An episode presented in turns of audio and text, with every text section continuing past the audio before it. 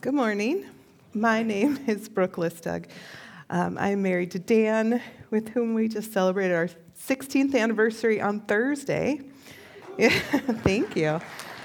And we are so incredibly blessed to be the parents of Drew and Eliza.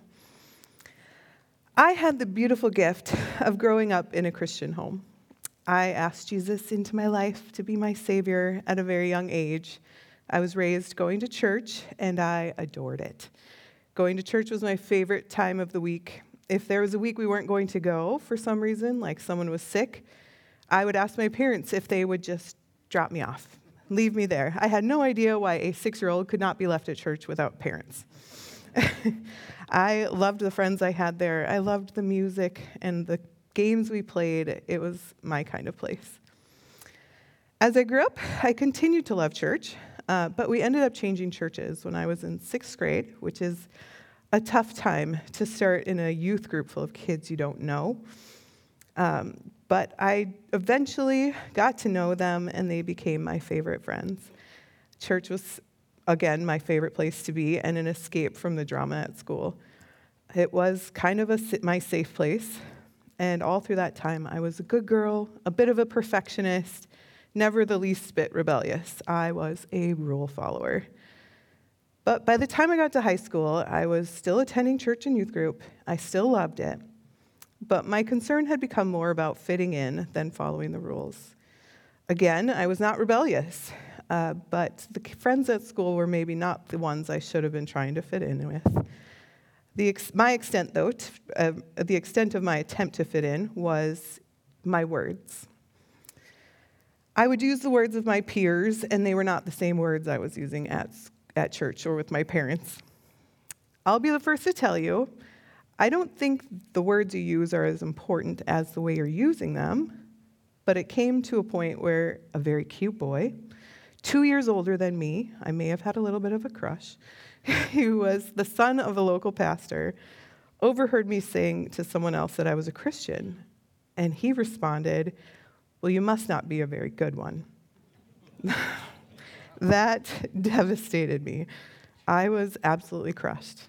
This was me, a good girl, a rule follower. I had been devoted to church for my entire life. But my words alone told the people around me a different story.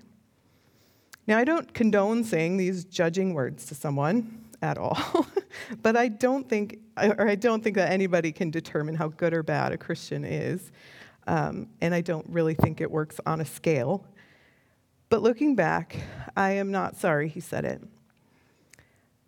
That was the beginning of me pursuing my faith more seriously, not just by going to church and following the rules, but by being in the Word, being in prayer, and getting to know Jesus for myself, not just by what other people were telling me about him.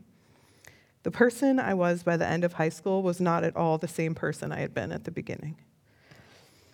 As I got older, I still never strayed from my faith, but there have definitely been times of being nearer and farther from the Lord. By the time I became a mother, I felt like I was floundering. Motherhood and babies were so all consuming that I felt guilty for how little thought I gave to Jesus. I was attending church without the greatest consistency, and I wasn't connecting. I realized that I was missing out on the true benefit of Christian community.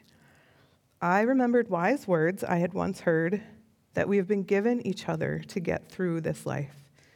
My walk with the Lord was personal, but the encouragement and wisdom from my brothers and sisters makes me stronger.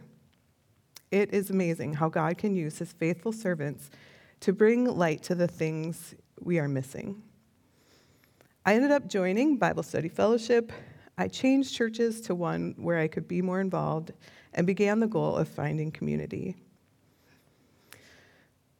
That brings us to today, and I still haven't recovered from last weekend at the youth retreat, which I was on because at the very moment I was looking for a way to be more involved, Someone who followed the Holy Spirit's prompting asked me if I'd consider volunteering with sixth grade girls.